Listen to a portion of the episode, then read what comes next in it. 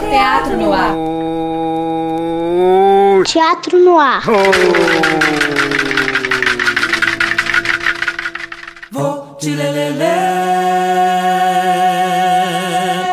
Vou te lelele, de lelele, de lelele.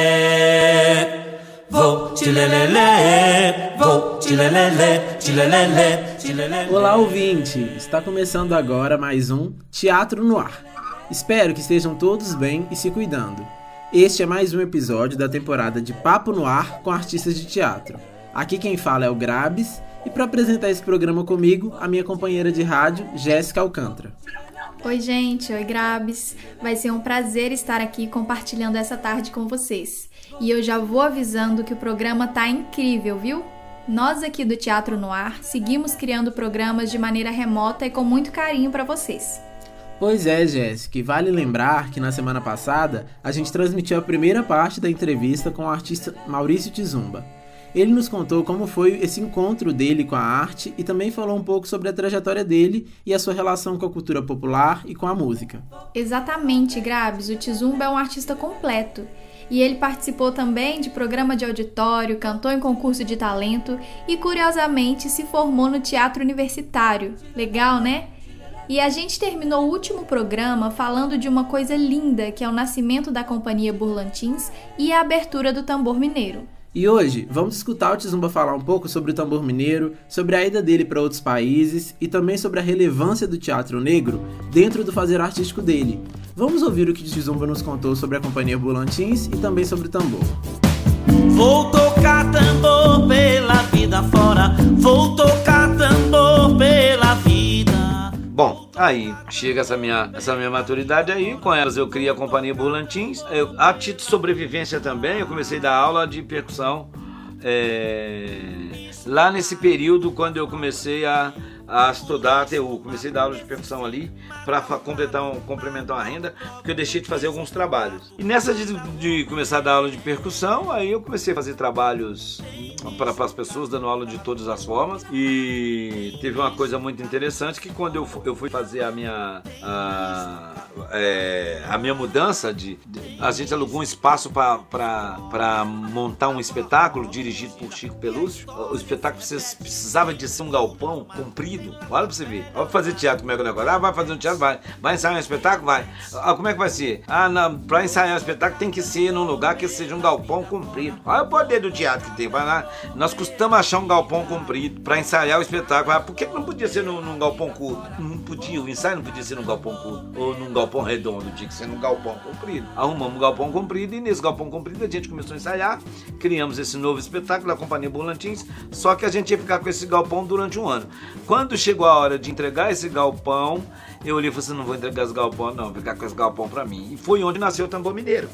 Nasceu o tambor mineiro aí, porque o que, que eu fiz?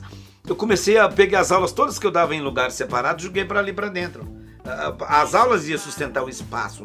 Só que aí, nessa mesma, nesse mesmo período, várias pessoas da Universidade Federal, de outras universidades, fazendo pesquisa sobre Congato, sobre a matriz, eh, a reinadeira. Então, um monte de gente perguntando sobre isso, fazendo mestrado, fazendo doutorado, sobre. Quando falo um monte, eu estou exagerando, porque agora que, esses, que se você for fuçar dentro dessas nossas dentro desses mestrados que tem aí, arquivados aí, você vai ver que tem um número grande, mas naquela época praticamente não tinha nenhum. A, a galera estava iniciando essas pesquisas.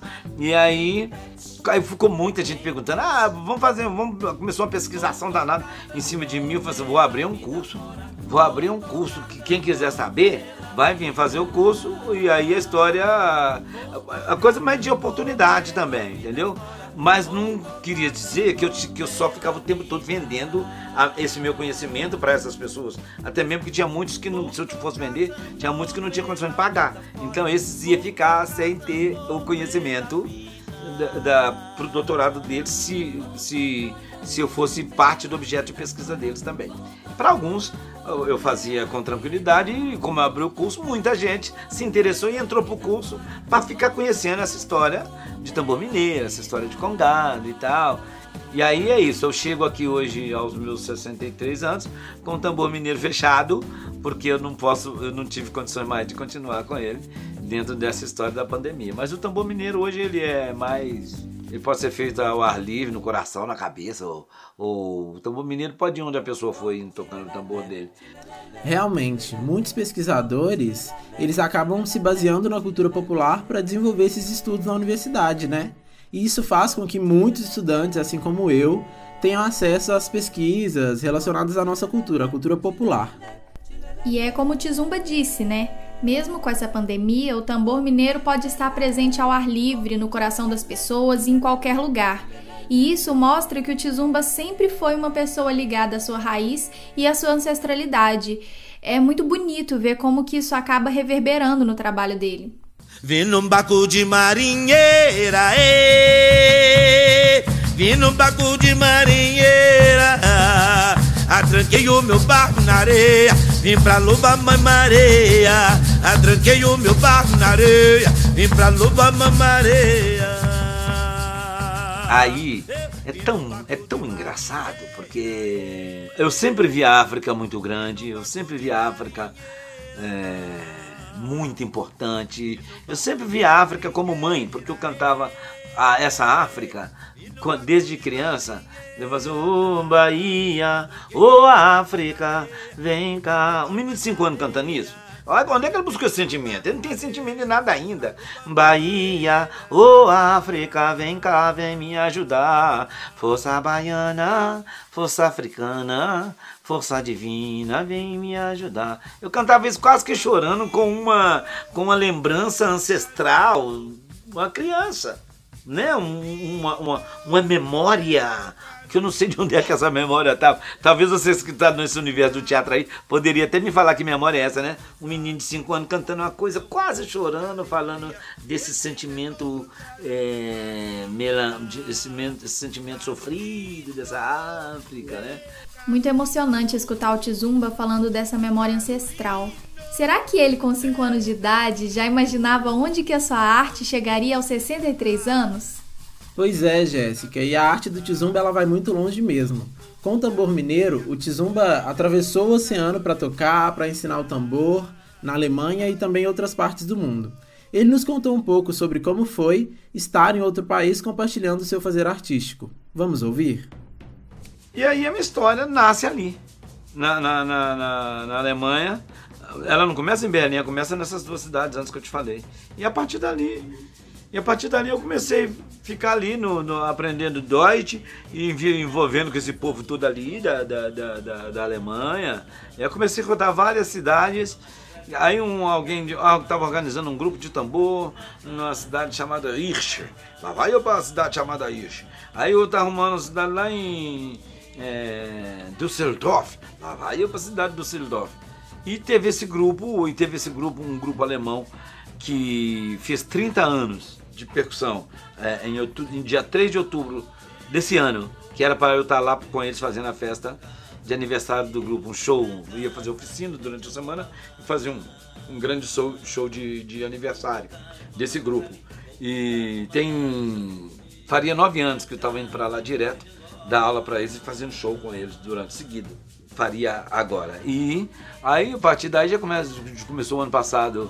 O ano atrasado entrou Portugal, ano passado entrou Suíça, e para esse ano estava entrando é, é, a Itália de uma outra forma, porque eu já tinha feito a Itália é, é, muito antes, com essa coisa do tambor mineiro, é, lá nos 2005, 2006 eu já estava indo à Itália fazer esse tambor, mas voltei agora é, de uma outra forma, num outro, num outro contexto, dando aula também na, na, na, na Itália.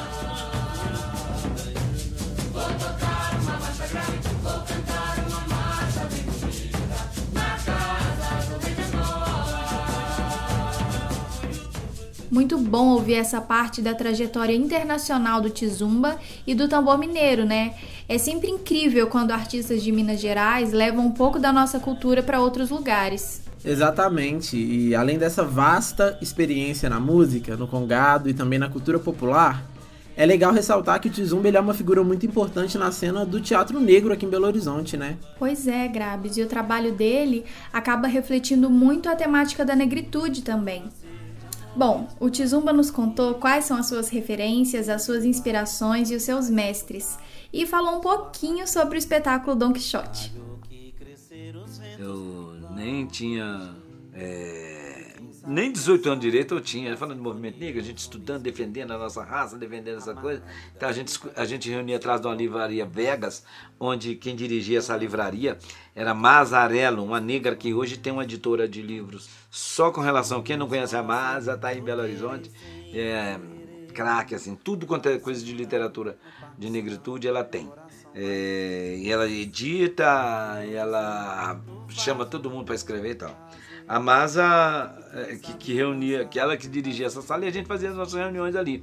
E a partir dali eu viro esse defensor também da, da, da da nossa história da negritude, defendendo mesmo esses direitos do, do, do, racismo que invisibilizava, que invisibiliza a nossa história e que pisa na nossa cabeça. A mulher negra, pior ainda, porque ela está na, na base dessa pirâmide e ela, ela é muito sem chance. Porque nada impede uma flor de nascer de um desejo sincero.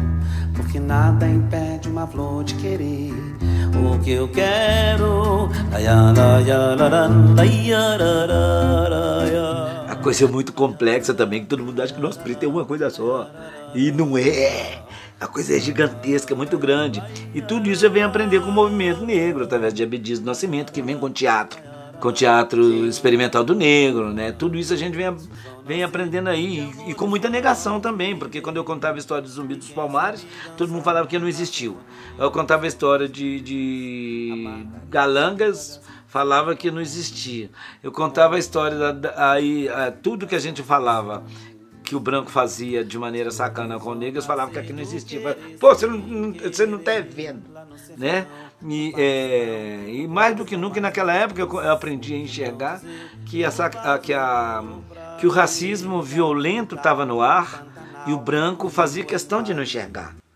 Delírio sob as lavas dos ocões, amorosas nos entulhos das construções. O Don Quixote, por exemplo, foi, o Don Quixote foi a nossa marca maior a partir do momento em que a, que a companhia é, assume essa história da, da, da negritude. A aventura vai guiando nossas coisas melhor do que poderíamos desejar, amigo Sancho, porque ali vês 30 desaforados gigantes a quem penso em combater, tirar-lhes as vidas e com cujos despojos começaremos a enriquecer. E antes, antes do, do, do, da companhia já existia o Teatro Negro Atitude. A, a, a, não foi, eu também não estava, eu não estou como o primeiro. É, não, não fui eu que inventei essa roda aí, não. Entendeu? Essa, é, essa roda aí teve gente que já fez a pedra rodar para ela. Muita gente fez essa pedra rodar para ela virar roda né? É, eu simplesmente só pego um, uma carona nela e estou indo da, da melhor maneira que posso. Que neles parecem braços, são asas que, impelidas pelo vento, fazem girar a pedra do moinho. E o nosso programa ele vai chegando ao fim. Foi realmente muito especial essa entrevista que a gente fez com o artista Maurício Tizumba, essa grande figura tão importante para o cenário cultural e teatral negro da cidade.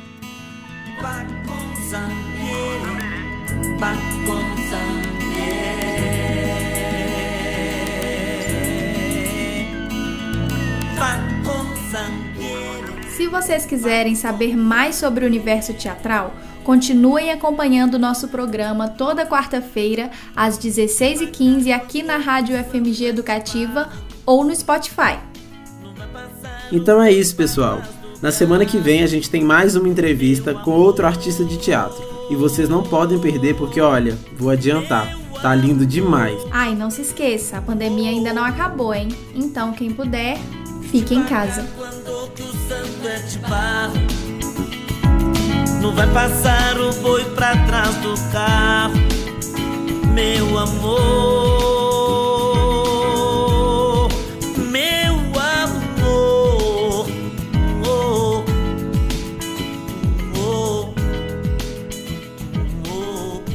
Esse foi o oitavo episódio da quarta temporada de Papo no Ar com grupos e artistas de teatro do programa Teatro no Ar. Você ouviu segunda parte da entrevista com Maurício Tizumba. O programa foi produzido por Larissa Boquino e Vitor Veloso. O roteiro é do DJ, apresentado por Grabes e Jéssica Alcântara, montagem técnica Marcos Donato e Breno Rodrigues, identidade sonora DJ, Coordenação e orientação: professora Helena Mauro, da Escola Técnica Teatro Universitário da UFMG. Assistência: Larissa Boquino. Este programa é uma parceria entre o Teatro Universitário da UFMG e a Rádio UFMG Educativa.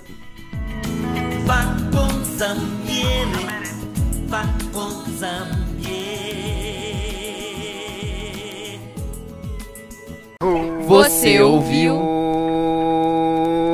Teatro no ar.